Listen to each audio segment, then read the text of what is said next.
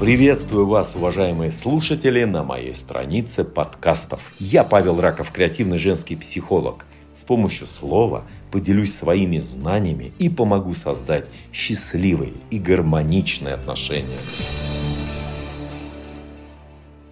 6 лет в браке, очень креативные, делаю для мужчины необычные мероприятия, праздники, свидания, переодеваюсь, каблуки, кроссовки, стараюсь э, делать наши встречи незабываемые, шампанское, как говорится, клубника, свечи и все такое, романтика, все, короче, классно. Вопрос вот в чем креатив закончился, помогите. Ответ очень простой.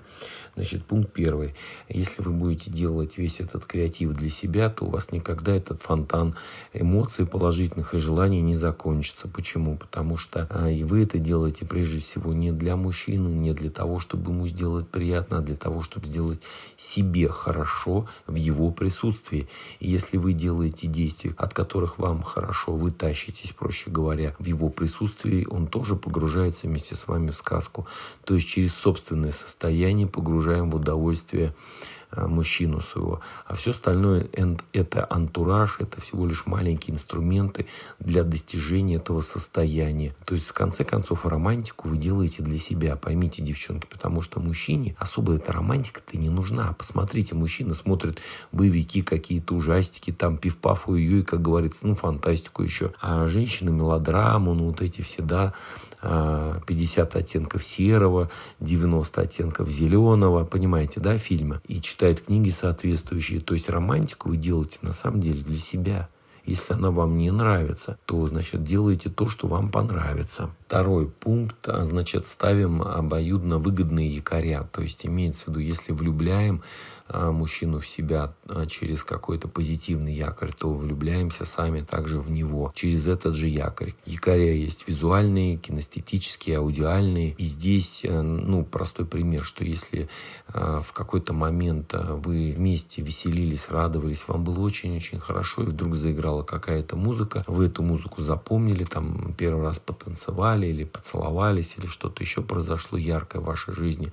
Скорее всего, как правило, это связано с преодолением преодолением каких-то сложностей и выбросом большого количества там эндорфинов и совместный, э, значит, как в этом фильме «Мистер и миссис Смит», испытание э, совместной радости сближает сердца. И это есть, ну, некий якорь. Стоит вам вспомнить это событие, вам становится хорошо. Стоит вспомнить эту музыку, вам становится тоже хорошо. И это честно. Если якорь используется только в одну сторону, это скрытые манипуляции. Как правило, от этого э, страдают сами манипуляторы и те, которым, э, ну, собственно говоря, этот якорь достался, кем манипулируют. Следующий пункт отношения должны развиваться. Что я имею в виду?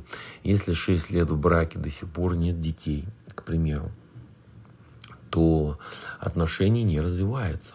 Если 6 лет в браке живете в одной и той же квартире, отношения не развиваются, потому что не поставлены цели, как правило, не происходит достижение тех целей, и люди работают как белка в, как белка в колесе, пытаясь выбраться из этого замкнутого круга, как день сурка. И здесь, конечно, развлекать мужчину, развлекать себя гораздо сложнее. Следующий тезис на эту тему, как правило, такие вопросы бывают у женщин, которые боятся потерять мужчину, которые полностью от него зависят, а в том числе психологически. А если женщина зависит финансово, это хорошо, а если психологически, это плохо как правило, такой вопрос у женщин, которые не до конца себя любят и не до конца уверены в себе.